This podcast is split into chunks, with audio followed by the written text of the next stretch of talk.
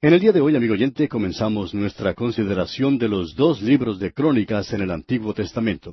Gran cantidad de personas encuentran estos libros históricos del Antiguo Testamento un poco faltos de interés.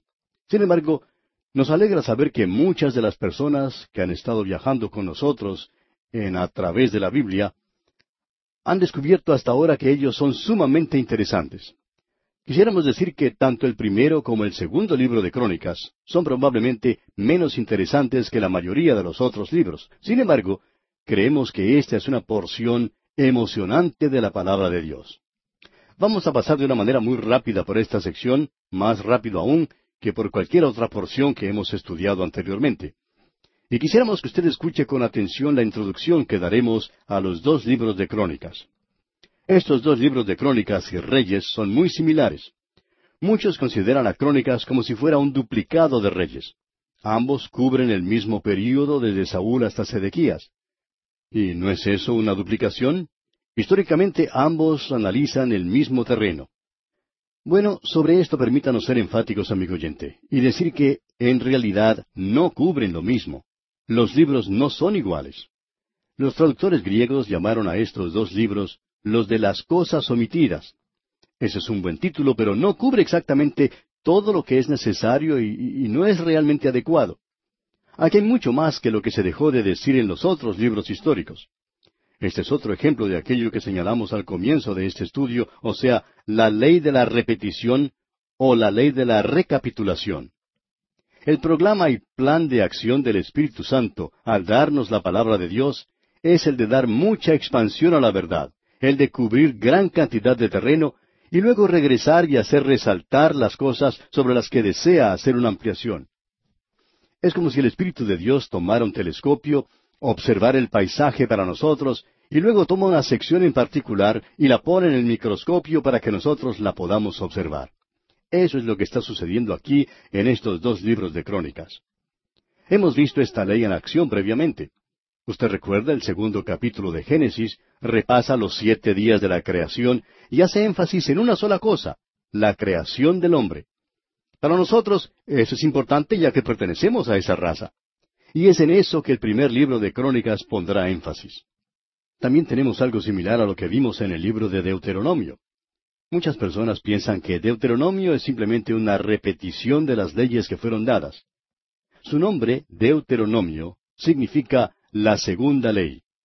Lo que en realidad vimos es que no era una repetición, era la interpretación de la ley bajo la experiencia de cuarenta años en el desierto, y había muchas cosas que agregar, y necesitaba algunas interpretaciones. Lo que nosotros vamos a encontrar aquí, amigo oyente, es que Dios volverá a recorrer el terreno cubierto en los dos libros de Samuel y en los dos libros de Reyes para poder agregar algunos detalles y poner énfasis en asuntos que él considera importantes. Ese es el caso que tenemos delante de nosotros en este primer libro de Crónicas. Por ejemplo, el tema aquí es David. En el segundo libro de Crónicas lo que se destaca es la casa de David. Pero como dijimos, aquí es David mismo el centro de la historia. En Crónicas vemos la historia de Judá y el reino del norte quedó prácticamente ignorado cuando se hizo la división. El pecado de David ni siquiera se menciona en Crónicas. ¿Por qué? ¿Por qué nos mencionó Dios eso en este libro? Bueno, cuando Dios se olvida, se olvida, amigo oyente. Cuando Él separa nuestros pecados de nosotros, Él los lleva a una gran distancia. En el Salmo 103, versículo 12 leemos, Cuanto está lejos el oriente del occidente, hizo alejar de nosotros nuestras rebeliones. Eso es tan lejos que Dios no vuelve a traerlas. Él no las menciona aquí. Cuando Dios se olvida, amigo oyente, se olvida de veras. En Crónicas también ocupa un lugar de importancia el Templo de Jerusalén. En los libros de Reyes la historia de la nación se da desde el trono, pero en Crónicas la encontramos desde el altar. En Reyes el centro está en el palacio, mientras que en Crónicas el centro es ocupado por el templo. Vamos a decir algo sobre el templo que no hemos dicho antes. En los libros de Reyes tenemos el relato histórico de la política, y en los libros de Crónicas tenemos el relato de la historia religiosa. Crónicas es una interpretación del libro de Reyes, y ahí la continua referencia a este libro cuando leemos Reyes. ¿Usted recuerda que leímos en Reyes, ¿no está escrito en el libro de las crónicas de los reyes de Israel? ¿Por qué? Porque crónicas es la interpretación. Reyes nos da el punto de vista humano, mientras que crónicas nos da el punto de vista de Dios, el punto de vista divino. Al leer los primeros capítulos de crónicas, usted los hallará muy faltos de interés, pero también se dará cuenta que ahora estamos observando el punto de vista de Dios y eso es de suma importancia para nosotros y lo debemos apreciar. Quisiéramos que usted notara los primeros capítulos porque aquí no los vamos a leer ya que ellos son simplemente una genealogía. ¿Ha notado usted cómo comienza este libro? En realidad tenemos ante nosotros uno de los pasajes más destacados de la palabra de Dios. Los primeros nueve capítulos contienen estas genealogías, que en muchos sentidos es algo destacado en la palabra de Dios. Preste atención a los primeros cuatro versículos de este primer libro de Crónicas. Adán, Set, Enos, Cainán, Maalaleel, Jared, Enoc, Matusalén, Lamec, Noé, Sem, Cam y Jafet. Con la simple lectura de esos cuatro versículos hemos cubierto mucho terreno. Lo único que tienen esos cuatro versículos son nombres que han sido mencionados en el comienzo. Esto es muy importante notar, pues tiene mucho valor. Luego en el versículo cinco se comienza a hablar de los hijos de Jafet. Se sigue con los de Cam y luego los de Sem. Puede usted notar que aquí se sigue el mismo sistema que fue usado en el libro de Génesis. La línea rechazada se da en primer lugar, luego la línea que debe seguirse hasta Cristo se menciona. Y en estos primeros nueve capítulos, usted tiene la genealogía que lo lleva desde Adán hasta el Señor Jesucristo. En la genealogía que encontramos en el Evangelio según San Mateo, por ejemplo, tenemos la genealogía comenzando con Abraham y llega a Cristo. En el Evangelio según San Lucas, mientras tanto, comienza con Adán y llega a Cristo. Eso es lo que se enfatiza aquí. Luego se continúa con la línea de Sem, y esa descendencia lo lleva hasta Abraham. Luego vemos que se menciona a los hijos de Ismael, los hijos de Setura y los hijos de Saúl, los primitivos reyes de Edom, y luego tenemos a los jefes de Edom. En el segundo capítulo se menciona a los hijos de Jacob. Ahora se está siguiendo a Israel. Entonces encontramos la descendencia de Isaí. Este Isaí tuvo un hijo llamado David. Y ahora se seguirá la línea de David y esa línea de descendencia es muy importante. Ahora en el capítulo tres usted puede ver que se menciona la familia de David. Y encuentra que él tuvo algunos hijos, de los cuales no sabíamos mucho antes. Ellos no fueron mencionados ni en los dos libros de Samuel ni en los dos libros de Reyes. En el versículo cinco del capítulo tercero de este primer libro de Crónicas se menciona a Simea y a Sobab. ¿Ha oído usted hablar de ellos alguna vez? Luego se menciona a Natán y a Salomón. Eso es interesante. De Salomón ya conocemos mucho, pero quizá alguien diga, no hemos oído nada de Natán. Sin embargo, cuando uno lee la genealogía del Señor Jesucristo que se menciona allá en el Evangelio según San Lucas, encontramos que la misma es a través de Natán a David, y no a través de Salomón. Allí es donde usted tiene las genealogías de José y de María mencionadas. En el Evangelio según San Mateo, el Señor Jesús tiene el título legal al trono de David, y en el Evangelio según San Lucas, Él tiene el título por parentesco al trono de David. Y eso es de importancia entender. Luego tenemos la genealogía de las doce tribus de Israel. Y no vamos a tomar el tiempo ahora para leer todo eso, pero quisiéramos indicar que eso es de beneficio para nosotros. Por eso quisiéramos mencionar algo que usted debe notar en estos primeros nueve capítulos del primer libro de Crónicas. Son nueve capítulos de genealogías, sus hijos. ¿Los hijos de quién? Los hijos de Adán. Es la genealogía más larga en las Escrituras y es notable porque es la lista más larga y grande en las Escrituras y no hay nada similar en toda la literatura universal. Comienza con Adán y llega hasta Cristo. Comienza con el primer Adán y concluye con el último Adán. Tenemos el cuadro genealógico más grande de toda la humanidad. Y por esto nos damos cuenta que todos nosotros pertenecemos a la misma familia. Ninguno puede reconstruir completamente su genealogía.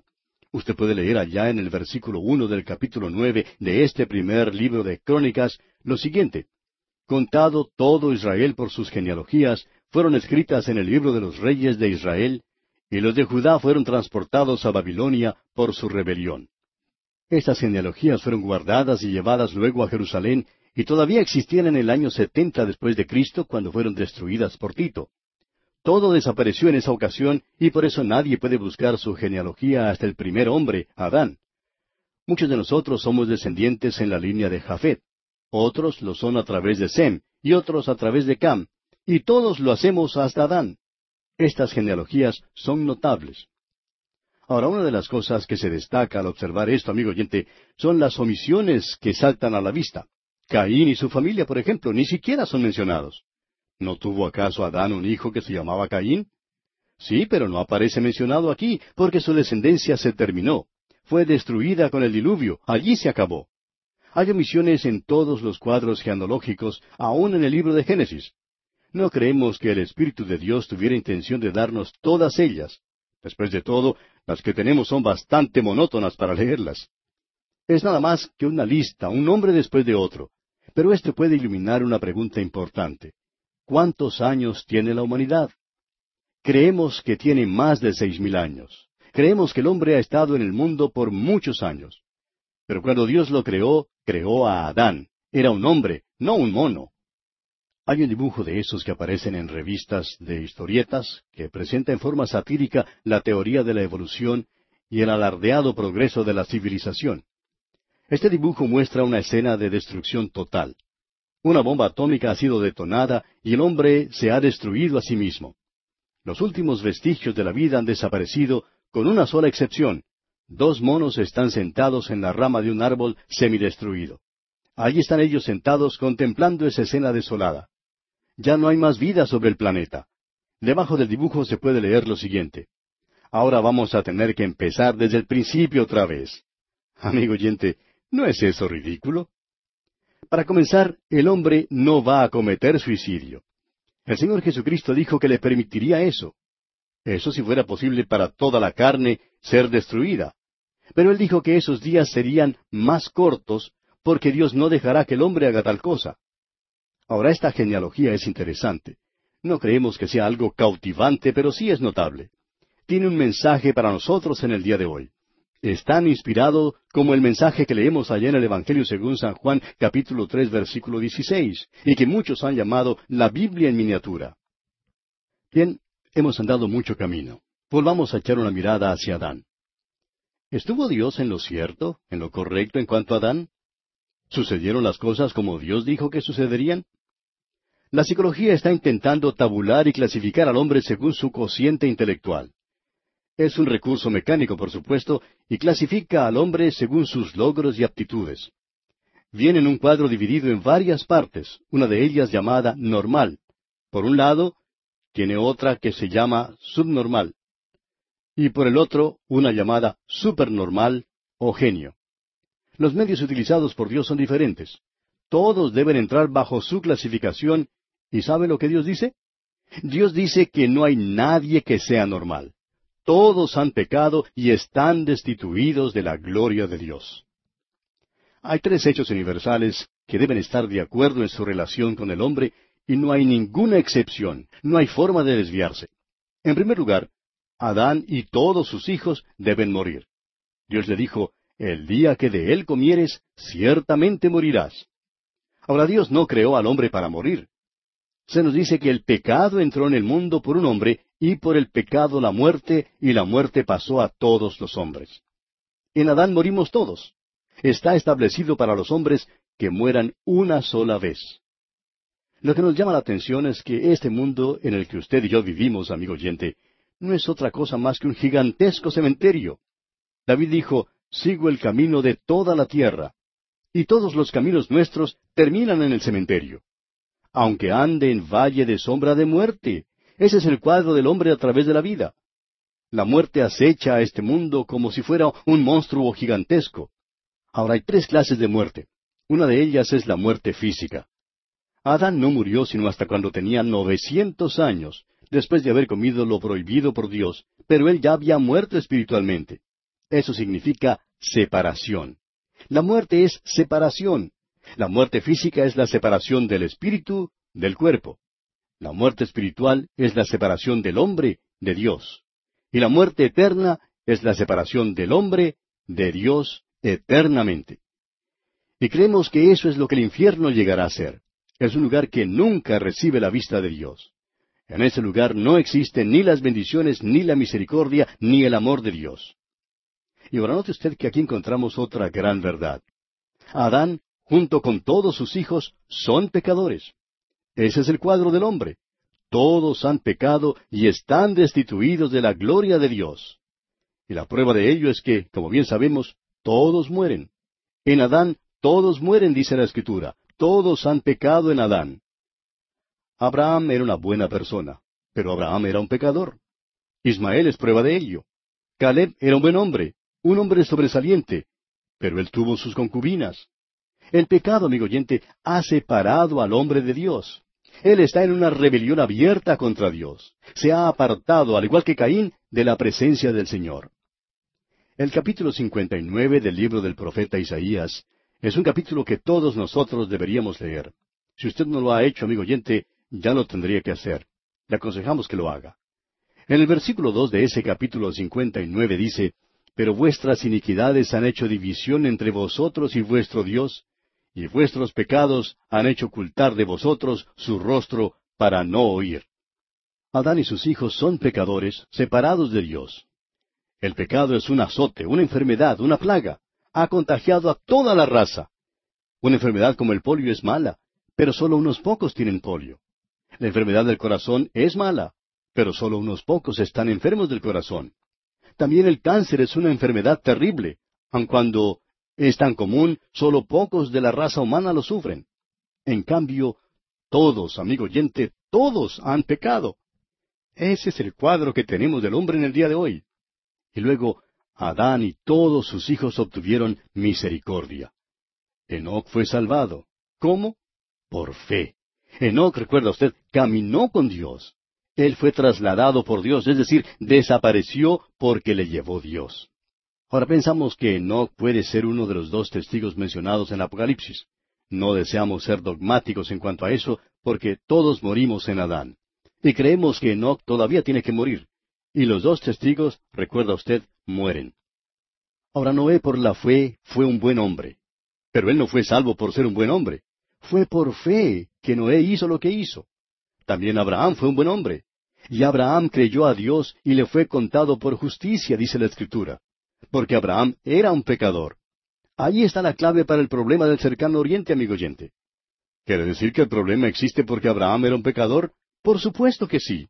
Ciertamente ese es el problema. Fíjese usted, si él no hubiera tomado para sí a Agar, la sierva egipcia, y escuchado a Sara, su mujer, y si no hubiera engendrado a Ismael, no habría árabes en el mundo. Pero como puede ver, amigo oyente, ese era el problema, el pecado. Luego tenemos a David, un gran hombre de Dios. Pero todos estamos de acuerdo que él era un pecador. Hay una gran excepción en todo esto, y es el Señor Jesucristo. Él no tenía que morir. Él dijo, ¿quién de vosotros me redarguye de pecado? Y nadie le podía acusar. Allá en el Evangelio según San Juan capítulo diez versículos diecisiete y dieciocho leemos, Por eso me ama el Padre, porque yo pongo mi vida para volverla a tomar.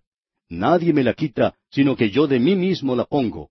Tengo poder para ponerla y tengo poder para volverla a tomar. Como vemos, amigo oyente, el Señor Jesucristo es la única excepción. Se nos dice en la Biblia que Dios es rico en misericordia. Eso es lo que dijo el apóstol Pablo en su epístola a los Efesios. Y según el apóstol Pedro escribe en su primera carta, capítulo uno, versículo tres, su misericordia es grande, abundante. Nuestro Dios ha hecho posible que los hijos de Adán puedan obtener su misericordia. ¿Ha recibido usted, amigo oyente, la misericordia de Dios? Está allí para usted. Esto es parte del mensaje que encontramos en los primeros capítulos de este primer libro de Crónicas. Tenemos la genealogía, la familia de Adán, y usted y yo estamos allí. Todos pertenecemos a la misma raza, todos hemos caído, todos somos iguales, todos hemos nacido en el mismo nivel en un sentido, por cuanto todos pecaron y están destituidos de la gloria de Dios. Y la salvación es para toda la humanidad en este día. Esta genealogía es una cosa gloriosa en realidad, ya que es la genealogía de todo el globo terráqueo. Y aquí vamos a detenernos, amigo oyente, porque nuestro tiempo una vez más ha tocado ya a su fin. Continuaremos, Dios mediante, este estudio del primer libro de Crónicas en nuestro próximo programa.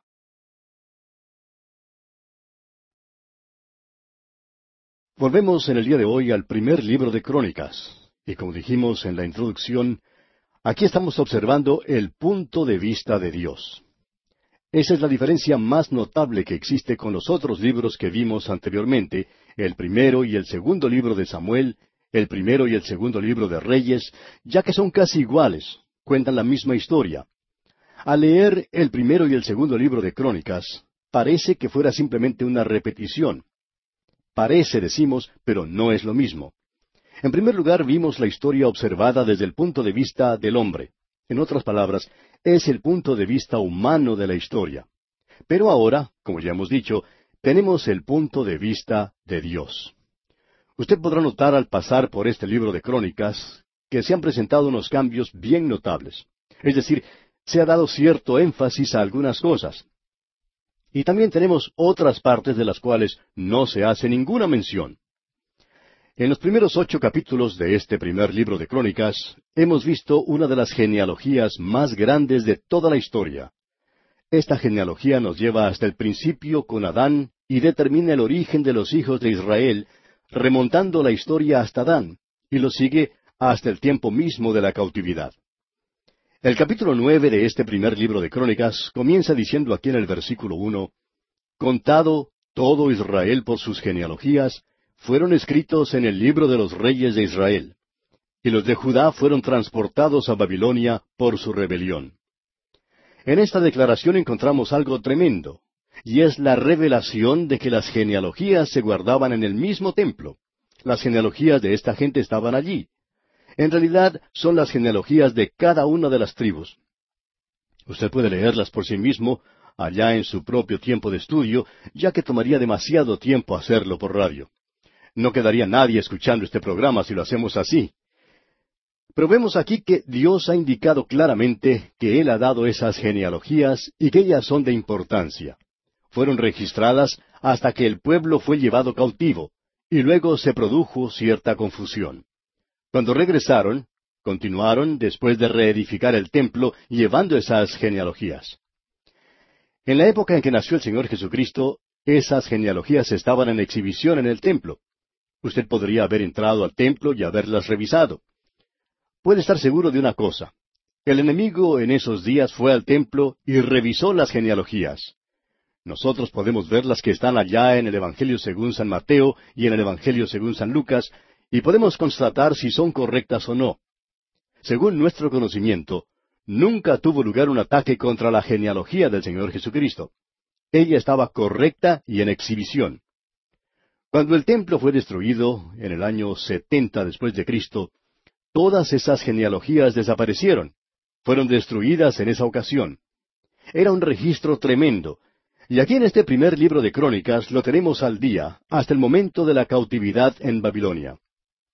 Pero luego continuó hasta el momento en que el Señor Jesucristo vino a este mundo. Después de él, tuvo lugar la destrucción de Jerusalén y del templo en el año setenta después de Cristo, como hemos dicho, y por tanto ese archivo desapareció. Ahora quizá usted pregunte, ¿por qué?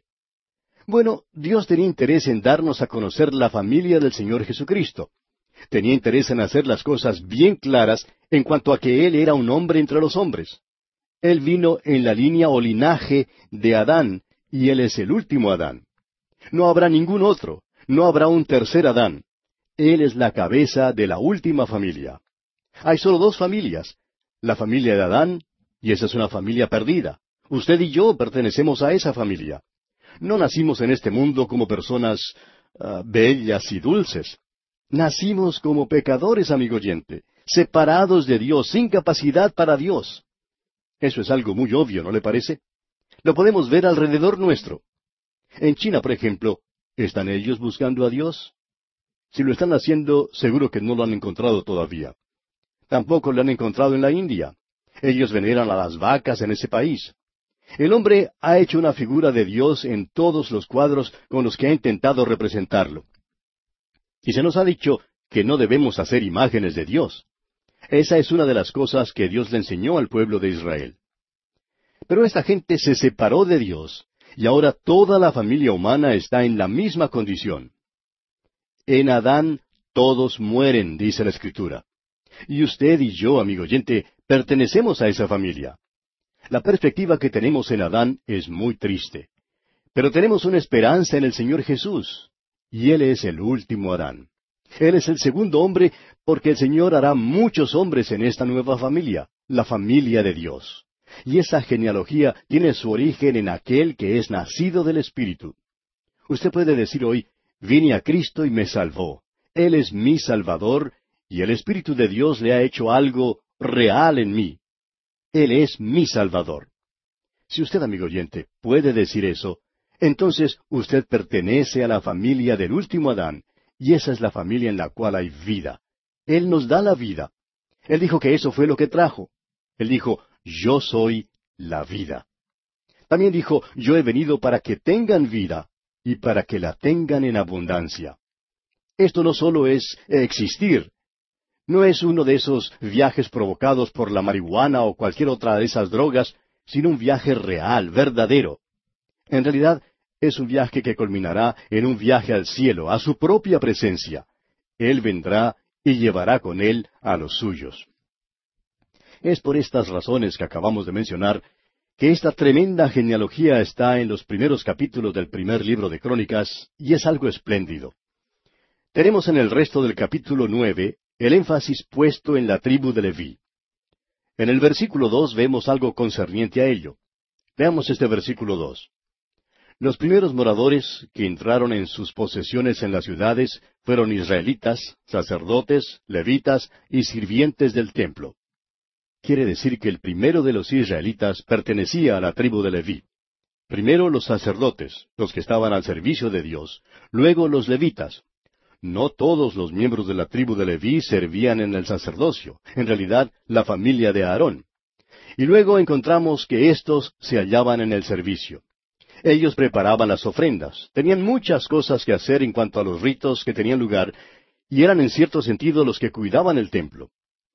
Luego tenemos a los sirvientes del templo. Estos pueden haber sido esclavos. Siempre ha existido la duda de si los israelitas tuvieron o no esclavos. Creemos que sí los tuvieron, aunque no de sus propios hermanos. Eso fue lo que llegaron a hacer los Gabaonitas, por ejemplo. Fueron usados en el servicio del templo. Para hacerlo más claro, diremos que eran los que tenían a su cargo la limpieza del lugar. Barrían, le daban brillo a los vasos de cobre o bronce, etc. Ellos eran los sirvientes. Su familia es mencionada y ellos eran pues los sirvientes. Ahora, en el versículo 33 de este capítulo nueve leemos, también había cantores, jefes de familias de los levitas, los cuales moraban en las cámaras del templo, exentos de otros servicios, porque de día y de noche estaban en aquella obra. Se cantaba continuamente, y los cantos eran dirigidos por uno de los levitas. Yo estoy seguro de una cosa, si yo fuera israelita, estoy seguro que no pertenecería a la tribu de Leví porque, bueno, no puedo cantar. Pienso que ellos llevaron la música a un nivel muy alto. David estaba muy interesado en eso, según vemos en el relato bíblico. Luego tenemos algo significativo al final de este capítulo, y es la descendencia de Saúl. Se menciona la familia de Saúl y la de su hijo Jonatán, y eso es algo notable. Él fue rey por solo un breve período de tiempo. Ahora, al llegar al capítulo diez, por primera vez comenzamos a ver la diferencia que Dios da a los libros de Samuel y Reyes comparados con estos libros de crónicas. En el libro de Samuel tenemos mucho material concerniente a la vida de Saúl. En efecto, toda la historia de su vida se da en ese libro. Ahora, desde el punto de vista de Dios, tenemos nada más que un capítulo. Tenemos la impresión de que hay muchos hombres y mujeres también que han recibido mucha atención en la historia de la humanidad, pero que no van a recibir mucho en el cielo.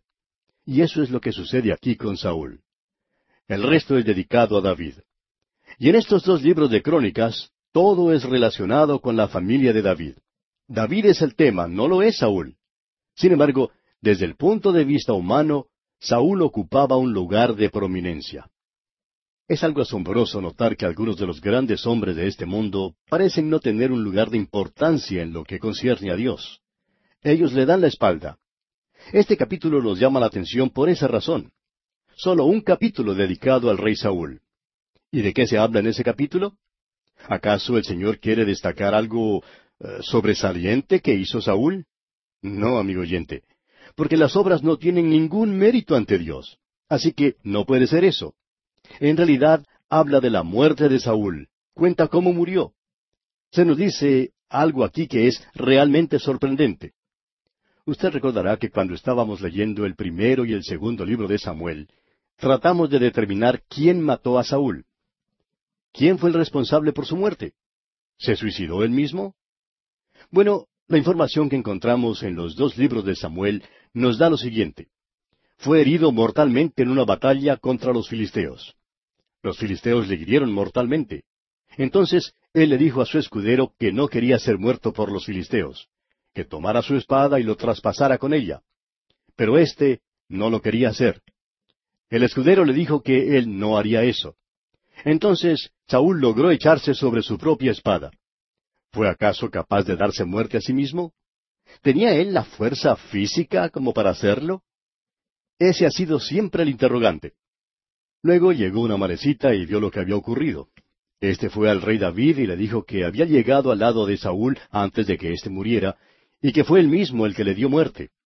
Él trajo a David la corona que tenía en su cabeza y la argolla que traía en su brazo, y David mandó a uno de sus hombres que diera muerte a la malecita, porque dijo David, Tu sangre sea sobre tu cabeza, pues tu misma boca testiguó contra ti. ¿Quién es entonces responsable por la muerte de Saúl? Con un caso como este, se necesita un cuerpo de detectives para poder encontrar al culpable. Pero no necesitamos hacer eso, amigo oyente, porque vamos a tener la confesión de quien en realidad le quitó la vida a Saúl. ¿Quién, pues, fue responsable? Bien, leamos entonces el relato que tenemos en los primeros tres versículos de este capítulo diez del primer libro de Crónicas. Los filisteos pelearon contra Israel y huyeron delante de ellos los israelitas y cayeron heridos en el monte de Gilboa.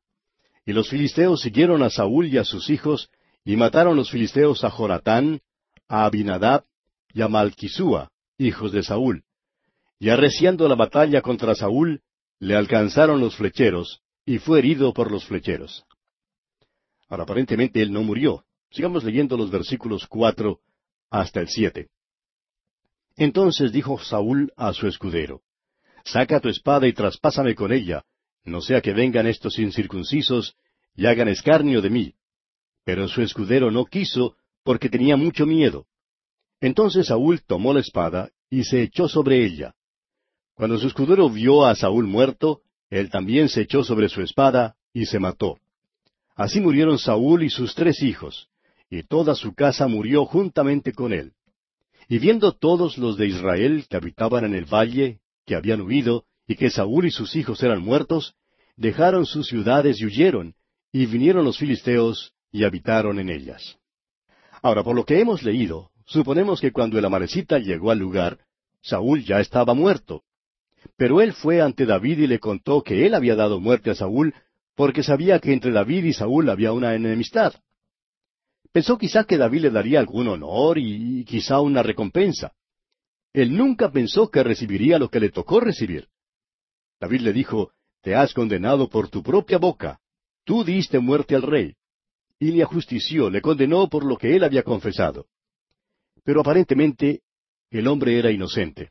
Él fue muy tonto, por supuesto, en tratar de ganar mérito con algo que no había hecho, y por lo cual no merecía en realidad ningún mérito, ni tampoco merecía ser culpado. Pero eso fue lo que ganó cuando llegó a la presencia de David.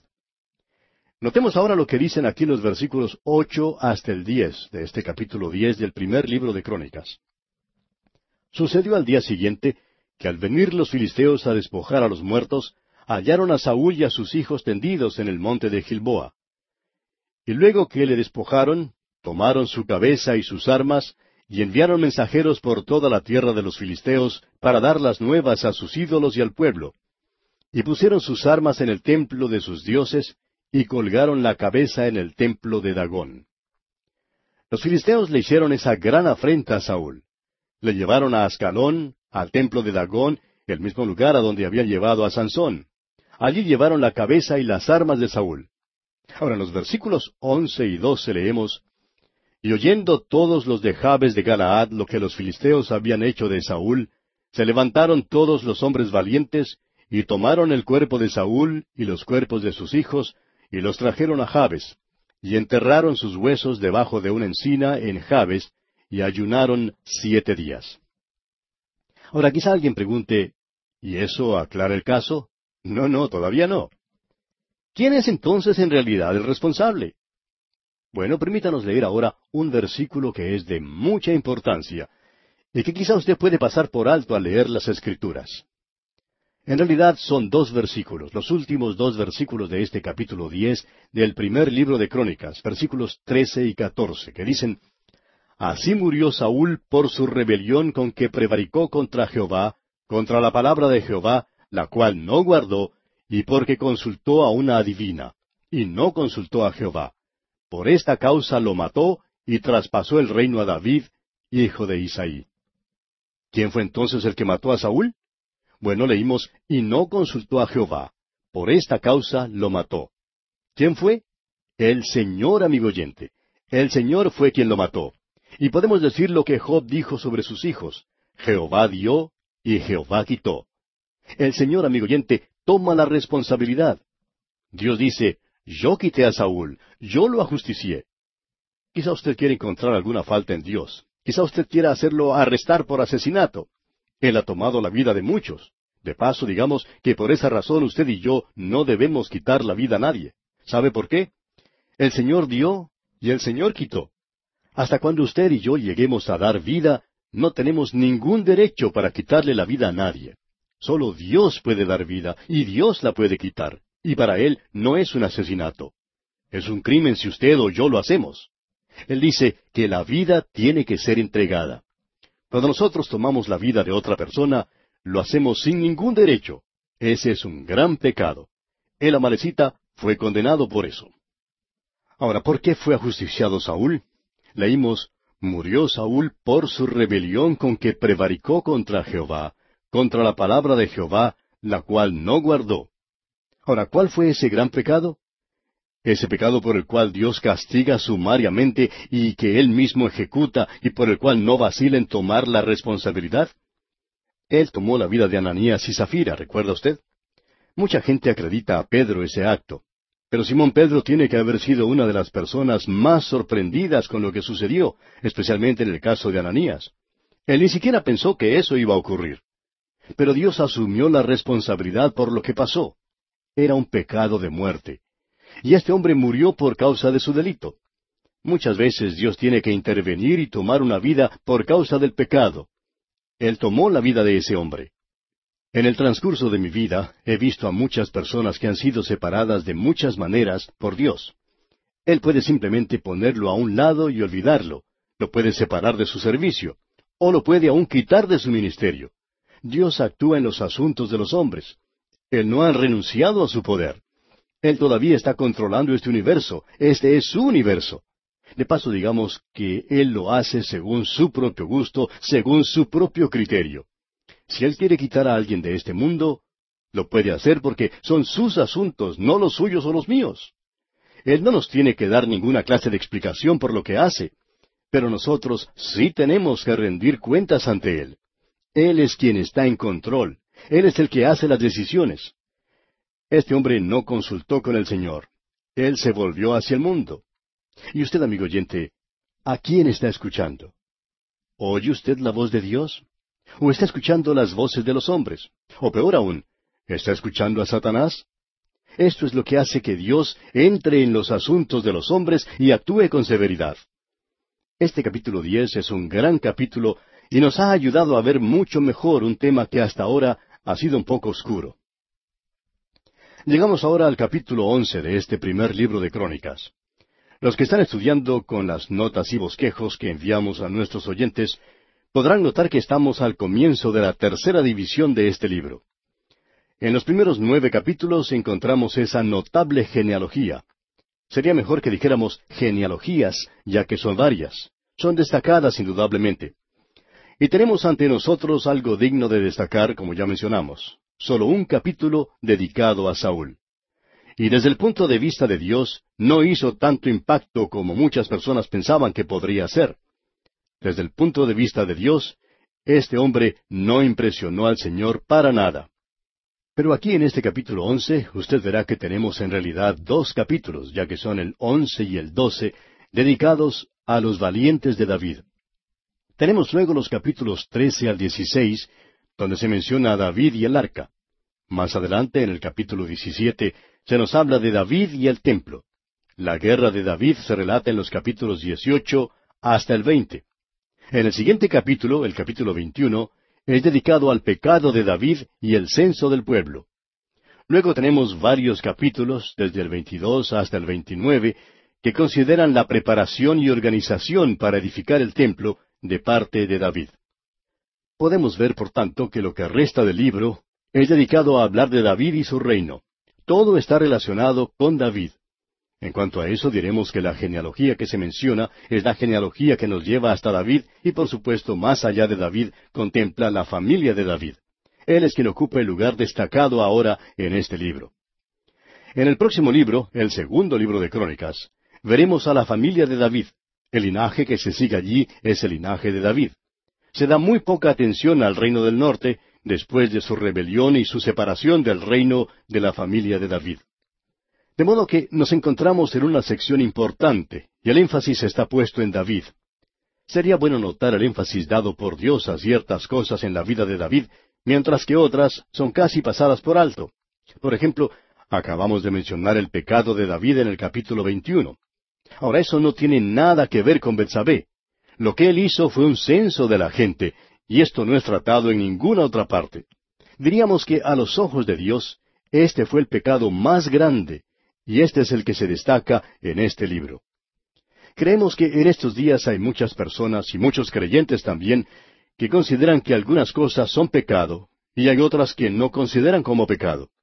Y van a llegar a la presencia de Dios algún día y van a descubrir que estaban completamente equivocados en conexión con esto, que no estaban tan seguros como creían que estaban. Lo que ellos creían que era un gran pecado, quizás no lo era. Y lo que pensaban que era algo muy leve y, sin importancia, Dios lo había considerado como un pecado. En la vida de David, todos pueden señalar el pecado que cometió con Betsabé. Y Dios lo castigó por ello. Fue un pecado terrible, sin duda. Pero Dios lo perdonó porque él llegó y confesó su pecado al Señor. Pero este asunto del censo no parece ser algo muy malo. Sin embargo, vamos a ver que era algo importante en lo que a Dios se refiere y también veremos por qué. Quizás sea bueno para nosotros lograr una perspectiva diferente en cuanto a lo que realmente es el pecado. Es decir, el pecado en cuanto a ciertos hechos, algunas cosas que usted hace y ciertas cosas que dejamos de hacer. Vimos eso especialmente en nuestro estudio de la epístola a los romanos, y el gran principio que Dios señala allí para nosotros. Bueno, lamentablemente, amigo oyente, nuestro tiempo ha tocado ya su fin y tenemos que detenernos aquí, pero entraremos en el estudio de este capítulo once, Dios mediante, en nuestro próximo programa.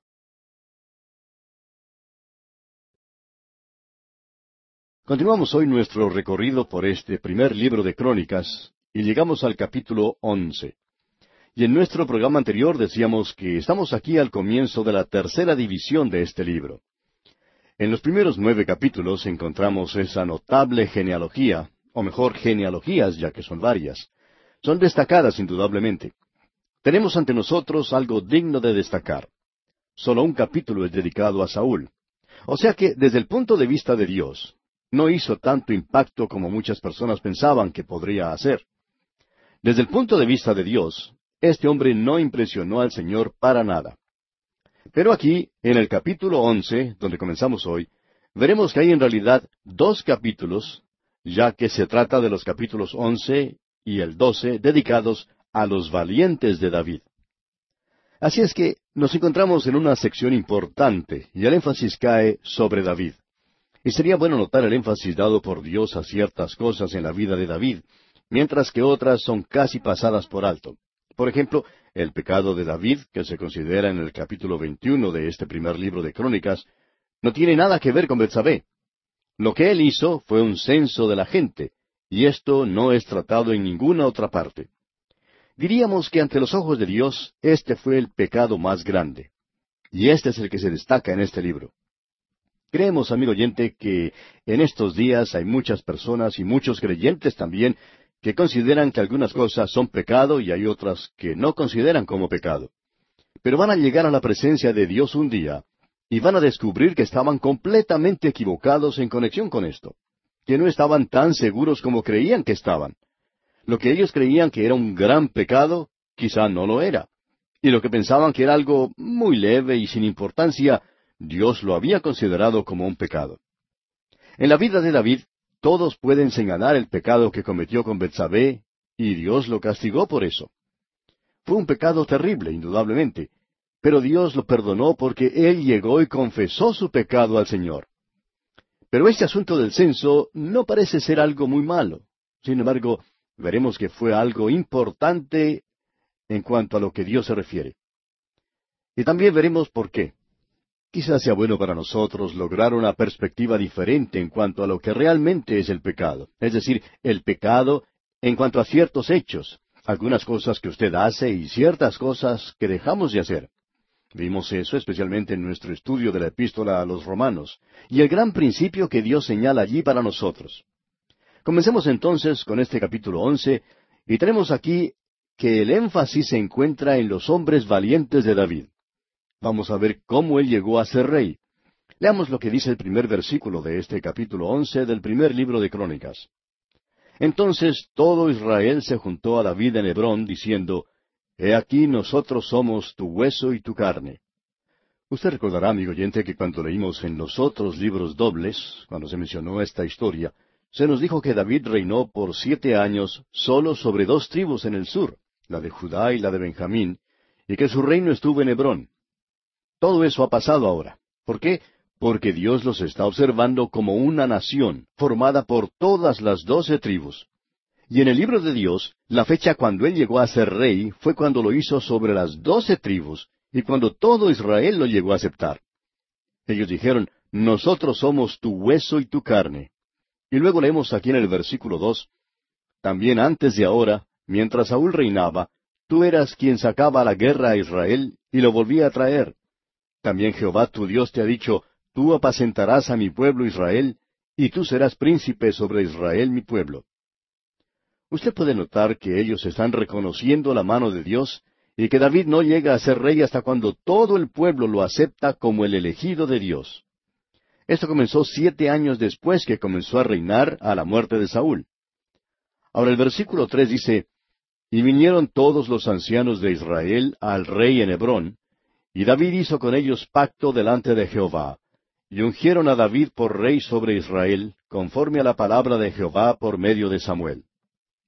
Ahora David es ungido como rey de las doce tribus, y en cuanto a Dios se refiere, entonces es cuando comenzó a reinar. Se nos dijo antes que reinó siete años sobre dos tribus, pero aquí no. Leamos ahora el versículo cuatro. Entonces se fue David con todo Israel a Jerusalén, la cual es Jebús, y los jebuseos habitaban en aquella tierra. David había inspeccionado esa tierra, Creemos que él había estudiado muy bien todo lo que en ella había y la conocía como la palma de su mano. La conocía mejor quizá que los espías que habían sido enviados por Josué. Él conocía mucho de aquel lugar. Jerusalén era la ciudad que él eligió para ser la capital de la nación. Ese sería el lugar elegido para edificar el templo. Él hizo de esa ciudad la capital. Fue lo que él eligió y también lo que eligió Dios. Ahora tenemos mucha información en la palabra de Dios sobre la ciudad de Jerusalén.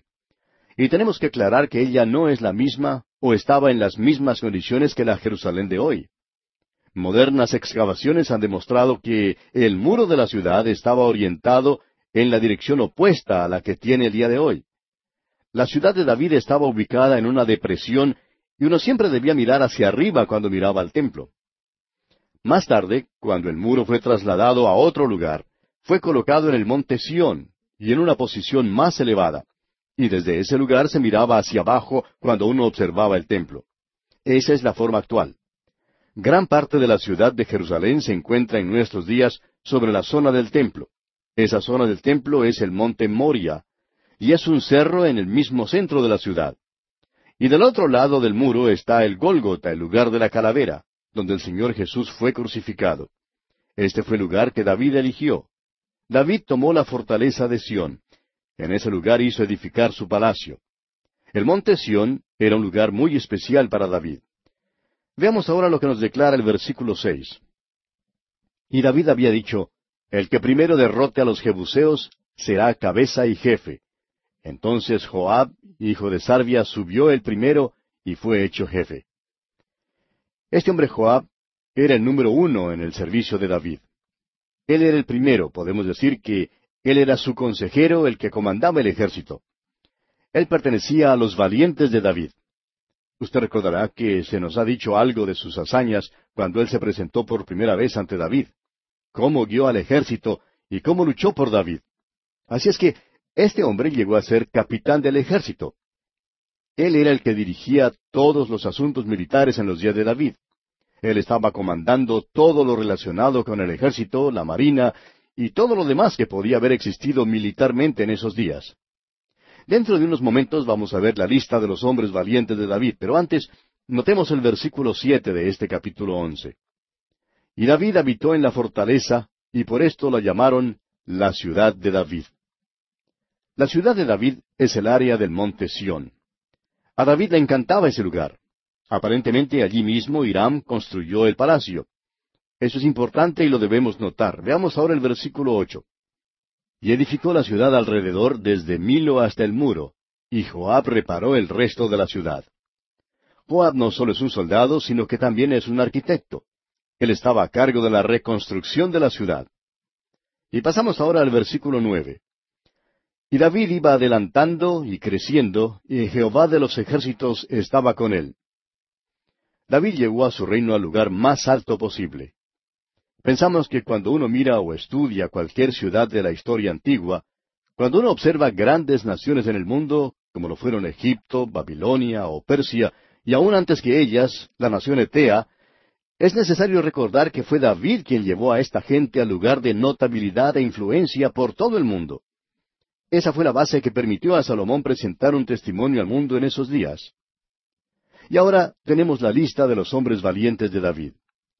Parecería algo extraño que esa lista esté incluida en este relato. Estos fueron los hombres que se unieron con David cuando éste fue rechazado. Ahora que él llega a ocupar una elevada posición, como lo es la de rey, ellos también son ascendidos en sus posiciones. Debemos decir aquí que existe una correlación entre esta situación y el Señor Jesucristo, y es algo que no debemos pasar por alto. El Señor Jesucristo está llamando hoy un pueblo para su nombre. Ellos son los hombres valientes del Señor. Los nuestros son días en los cuales Él es rechazado. De la misma manera como fue rechazado David, quien luego llegó a ser rey, pero que hasta ese momento no lo podía hacer porque Saúl estaba reinando. Dios le había dado a Saúl todas las oportunidades que necesitaba para corregirse, pero no lo hizo. Por eso se encontraba David en un estado de rechazo, pero él había logrado reunir a sus hombres de valor. Ahora Cristo es rechazado por el mundo en nuestros días. No es necesario cansarse para poder destacar eso. Si usted, amigo oyente, no puede apreciar eso, entonces no puede apreciar nada. Usted y yo vivimos en un mundo que está rechazando al Señor Jesucristo. Pero durante este tiempo, Él está llamando para sí a un pueblo. Él es el rey, y uno de estos días Él vendrá a tomar su lugar en el reino. Hoy Él es nuestro Señor y nuestro Maestro, nuestro Salvador. Así es que debemos esperar hasta cuando Él llegue a tomar su lugar como Rey. Se nos dice en la Biblia que nosotros vamos a reinar con Él. Ahora, si Él es rechazado, ¿por qué los creyentes quieren llegar a ser las personas más populares en la ciudad? Usted, amigo oyente, no puede ser popular. El Señor Jesús dijo, si a mí me han perseguido, también a vosotros os perseguirán. El doctor Roberto Schuller dijo, Yo no juzgo a los hombres por los amigos que tienen, sino por los enemigos. Si usted tiene los enemigos debidos, entonces está bien. Y amigo oyente, yo quiero estar seguro que los amigos de Satanás no me quieran. Me alegra poder decir que aquellos que no desean estudiar la palabra de Dios, y esto es siempre una realidad en la iglesia, aquellos que están contra los estudios bíblicos, odian el estudio de la Biblia. Algunos llevan una gran Biblia debajo de su brazo y parecen muy piadosos, pero en realidad, amigo oyente, odian estudiar la palabra de Dios. y me alegro de no ser amigo de ellos porque siempre he insistido en el estudio de la Biblia. Usted es juzgado por los enemigos que tiene. Ahora, ¿cuáles son? Estamos en el tiempo del rechazo de Cristo, pero Él está llamando a sus hombres valientes. Volviendo ahora al primer libro de Crónicas, permítanos dirigir su atención hacia tres grupos de personas. Ya hemos mencionado uno de ellos antes. Son los que trajeron agua del pozo de Belén para que David la pudiera beber. Esa historia es emocionante. Veamos algunas de las cosas que ocurrieron durante el período de su rechazo. Veamos los versículos 16 al 19. David estaba entonces en la fortaleza y había entonces guarnición de los filisteos en Belén. David deseó entonces y dijo, ¿quién me diera de beber de las aguas del pozo de Belén que está a la puerta? Y aquellos tres rompieron por el campamento de los filisteos y sacaron agua del pozo de Belén que está a la puerta, y la tomaron y la trajeron a David. Mas él no la quiso beber, sino que la derramó para Jehová y dijo, Guárdeme mi Dios de hacer esto. ¿Había yo de beber la sangre y la vida de estos varones, que con peligro de sus vidas la han traído? y no la quiso beber. Esto hicieron aquellos tres valientes. Estos hombres son destacados como los más valientes. Y lo que usted puede ver es un cuadro hermoso. David había pasado su infancia en Belén. Esa era su ciudad natal. A la entrada de la ciudad había un pozo del cual en muchas ocasiones, cuando regresaba de cuidar sus ovejas, cansado y sediento, podía beber el agua para saciar su sed. En estos momentos los filisteos lo tienen rodeado y no puede ir al pozo a beber. Y él exclama entonces, ¿quién me diera de beber de las aguas del pozo de Belén? Era sólo la expresión de un deseo, nada más, no era una orden. Pero esos tres hombres rompieron el cerco de los filisteos, consiguieron el agua y se la trajeron. Lo interesante en la historia es que David no quiso aceptar el agua. Es decir, no la aceptó para beberla. La aceptó pero para derramarla como una ofrenda a Jehová. Qué hermoso cuadro es este, amigo oyente. Agua del pozo de Belén. Ahora, ¿cuál es el agua de Belén? Ninguna otra cosa sino Cristo mismo. Piense, amigo oyente, en los innumerables actos de valor llevados a cabo por aquellos que a través de los siglos han ido a buscar esa agua para llevarla a un mundo sediento. Podemos pensar en cientos y cientos de personas que han dejado sus hogares para ir a tierras lejanas llevando consigo el agua de vida. En todos los países del mundo, ya sean de Europa, América Hispana, África y Asia, se puede ver hombres y mujeres dedicados, consagrados a esa tarea. Ellos han tenido que pasar muchas barreras para poder llevar consigo la palabra de Dios a quienes no la conocen. Creemos que el Señor no se ha olvidado de ellos. Estos tres hombres de valor, pues, irrumpieron a través de las fuerzas enemigas para cumplir su cometido.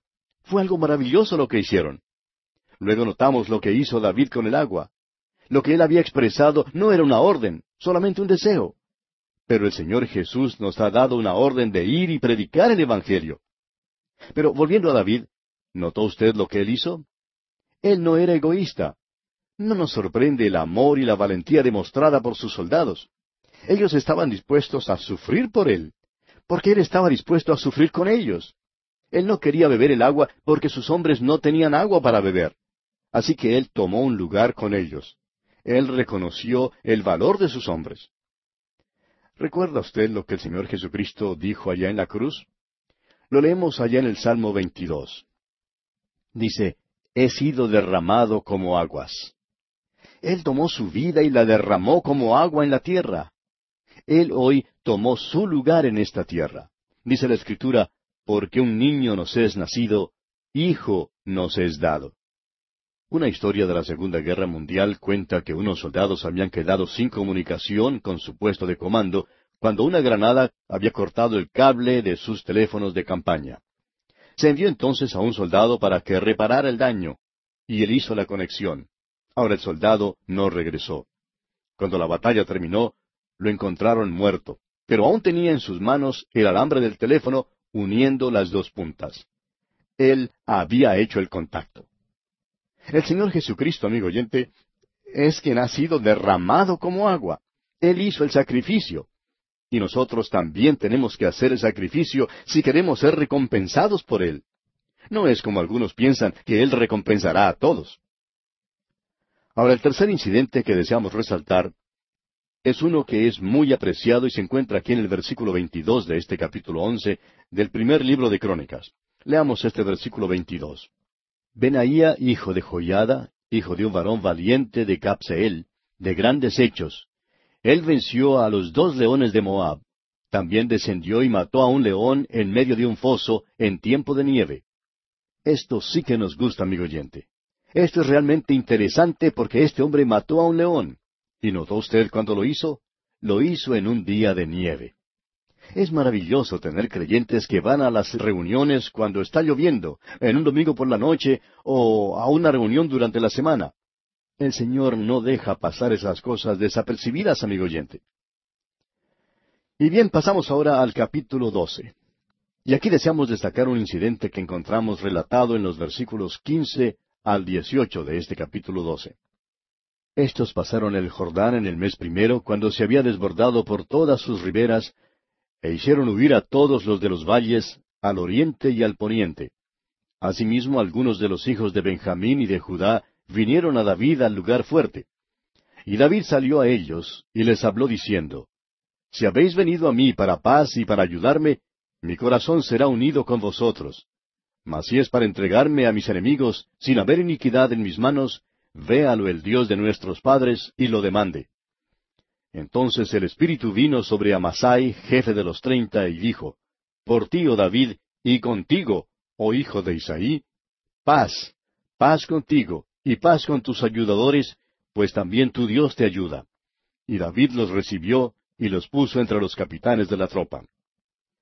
Tenemos aquí a un grupo de hombres, pertenecían a la tribu de Gad, que se presentan ante David. Habían cruzado el río Jordán en la época de las inundaciones. Estaban listos a abandonar la lucha, y David sale a recibirlos, sale a verlos. Ahora David no sabía quiénes eran los que venían a él, no sabía si eran amigos o enemigos. Y les dijo, Si ustedes quieren hacerme daño, los voy a destruir. Pero ellos le dijeron, No, no, David, hemos venido para luchar contigo a tu lado. Esto es maravilloso, amigo oyente. Ahora no creemos que esto sea consagración. Creemos que es más bien servicio. Querían vivir por David, querían estar a su lado. No creemos que uno de los problemas que tienen los creyentes hoy en día sea el de servicio. Hay muchos que piensan que deben estar siempre ocupados. Pero ese no es nuestro problema, amigo oyente. ¿Quiere usted vivir por Cristo? Eso es lo que dijeron estos hombres. David, queremos estar a tu lado, queremos vivir para ti, queremos dedicarnos a tu servicio. Amigo oyente, permítanos decirle que Él, el Señor Jesucristo, le ha llevado sobre el Jordán por medio de su muerte y resurrección. Usted ha sido bendecido con toda clase de bendiciones espirituales, pero tiene que regresar al mundo para vivir una vida cristiana. En el cielo va a poder vivir una vida cristiana, pero Él quiere que la viva aquí, en la tierra, ahora mismo. Él dice, no ruego que los quites del mundo, sino que los guardes del mal. Eso es aquí, ahora y hoy. Y este es el único lugar donde usted tendrá la oportunidad de vivir la vida cristiana aquí en este mundo. Usted, amigo oyente, debe dedicarse a él. Y creemos que le va a costar algo. Esa idea de que vivir la vida cristiana es algo pobre, es una cosa de timoratos, una vida llena de evasivas, tratando de evadir obligaciones y de hipocresía, es algo muy equivocado. Usted, amigo oyente, necesita cruzar el río desbordado. Va a tener que ir hasta David, va a tener que ir a aquel que es mayor que David, el Señor Jesucristo, y rendirse a Él. Qué gozo es, amigo oyente, poder estar al servicio del Señor Jesucristo. Y bien, aquí vamos a detenernos por hoy, amigo oyente, porque nuestro tiempo toca ya a su fin. En nuestro próximo programa, Dios mediante, comenzaremos a estudiar el capítulo 13 de este primer libro de Crónicas. Y continuaremos hablando de David y en particular de David y el arca que se menciona en los versículos 13 al 16 del capítulo 13. Ese es el punto de vista de Dios, del primer intento que hizo David por llevar el arca a Jerusalén. Y Dios tomó nota de eso, porque lo que David hacía era algo que complacía a Dios. Y David le dio énfasis a esto. Es que Dios no solamente lo ensalzaba porque ganaba sus batallas en la guerra, sino que lo ensalzaba porque estaba interesado en los asuntos espirituales. Eso era lo de mayor importancia. Esto es, pues, lo que veremos en nuestro estudio del capítulo trece del primer libro de Crónicas.